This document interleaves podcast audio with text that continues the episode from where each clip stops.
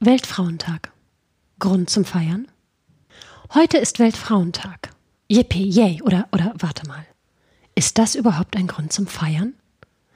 Denn wieso ist es eigentlich nicht total selbstverständlich, dass jeder Mensch, unabhängig seines Geschlechts, die gleichen Rechte besitzt?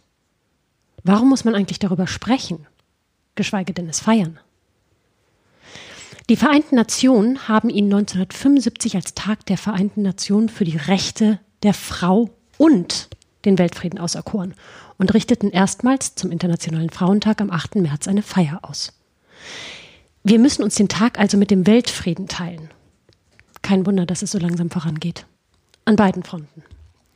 Oder sind wir im 20. Jahrhundert nun endlich wirklich gleichberechtigt? Also nüchtern betrachtet würden wir sagen, es ist noch relativ viel Luft nach oben. Aber bevor wir davon anfangen und schlechte Laune bekommen, sollten wir erstmal aufs Positive schauen. Der Mann ist Herr im Haus, auch wenn er ausgezogen ist. Ha, nicht mehr. Kaum vorstellbar.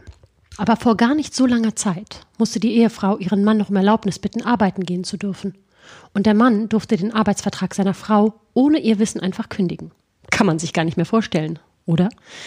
Tatsächlich wurde dieses Gesetz erst 1977 geändert. Das sind nur 43 schlappe Jahre. Gefühlt stammt das Gesetz allerdings aus der Steinzeit.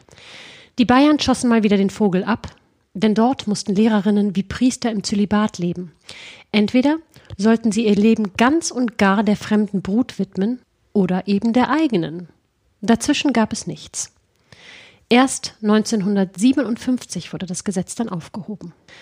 Bis 1997, ja, wir reden gerade über mal 23 Jahre, war Vergewaltigung in der Ehe kein Strafbestand. Auch wenn das Ehepaar getrennt lebte. Noch Fragen? In Unternehmen ist alles besser. Naja, oder so.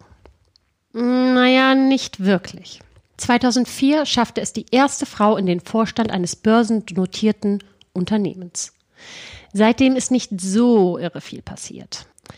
Mittlerweile liegt der Anteil von Frauen im DAX-Unternehmen bei 14,5 Prozent. Man muss aber auch Mitleid haben. Es ist ja auch schwer, den Platz zu räumen, auf dem man es sich jahrhundertelang so bequem gemacht hat. Das ist ja wie ein gut eingesessener Ohrensessel. Wieso sollte man den denn teilen wollen? Und weil das so schwer ist, wäre es sicher mehr als sinnvoll, für einen gewissen Zeitraum die Frauenquote einzuführen. Manchmal muss man die Menschheit zu ihrem Glück zwingen. Also vor allem die Männer. Oder, um Frau von der Leyen zu zitieren, erst wenn es ebenso viele durchschnittliche Frauen in Führungspositionen schaffen wie Männer heute, haben wir die Gleichberechtigung erreicht.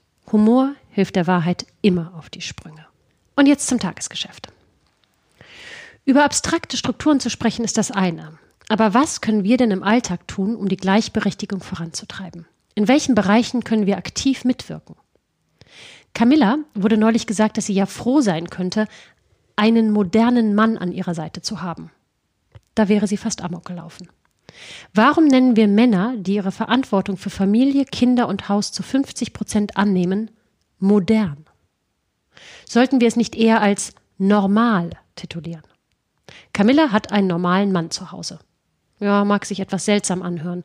Vermutlich wäre das Gespräch auch relativ schnell vorbei. Also, untermauern wir mit solchen Ausdrücken wie modern nicht einfach nur den Status quo und bringen gar nichts nach vorne? Müssen wir alles gendern? Tatsächlich beeinflusst die Sprache unser Denken. Wenn wir von Sportlern oder Vegetariern reden, dann denkt das Gehirn an Männer. Aber ist es sinnvoll, überall immer explizit ein IN dran zu hängen?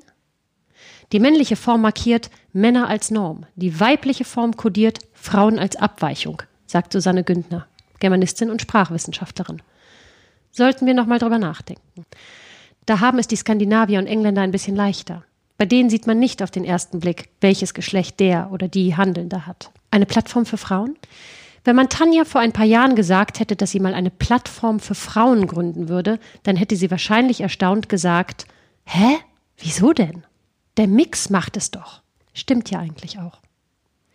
Nur ist die Realität da noch nicht angelangt. Denn solange Frauen nur für 41 Prozent ihrer Arbeit bezahlt werden, ach, das bisschen Haushalt, während Männer für mehr als 80 Prozent ihrer Arbeit vergütet werden und solange der Pay Gap bei 21 Prozent liegt, solange gibt es noch etwas zu tun. Aber um mit etwas Positivem zu ändern. Deutschland hat das bisher weiblichste Kabinett aller Zeiten mit knapp 44 Prozent Frauenanteil. Und die Zahl der männlichen Erzieher hat sich seit 2009 verdreifacht. Gleichberechtigung geht nämlich in beide Richtungen. Sie soll ein Dialog und kein Monolog sein. Jedes Mal, wenn eine Frau für sich aufsteht, steht sie für alle Frauen. Und das ist der Grund, warum wir hier jeden Tag aufstehen. Mit unserem Team, zu dem zwei Männer gehören, um unser aller Stimmen lauter zu machen. Und wenn es richtig gut läuft, dann können wir uns irgendwann umbenennen in Social Parents. Aber bis dahin zitieren wir Sasa Gabor. Wenn ein Mann zurückweicht, weicht er zurück. Eine Frau weicht nur zurück, um besseren Anlauf zu nehmen. In diesem Sinne wünschen wir euch einen schönen internationalen Weltfrauentag. Lasst uns gemeinsam Anlauf nehmen. Liebste Grüße von Tanja und Camilla.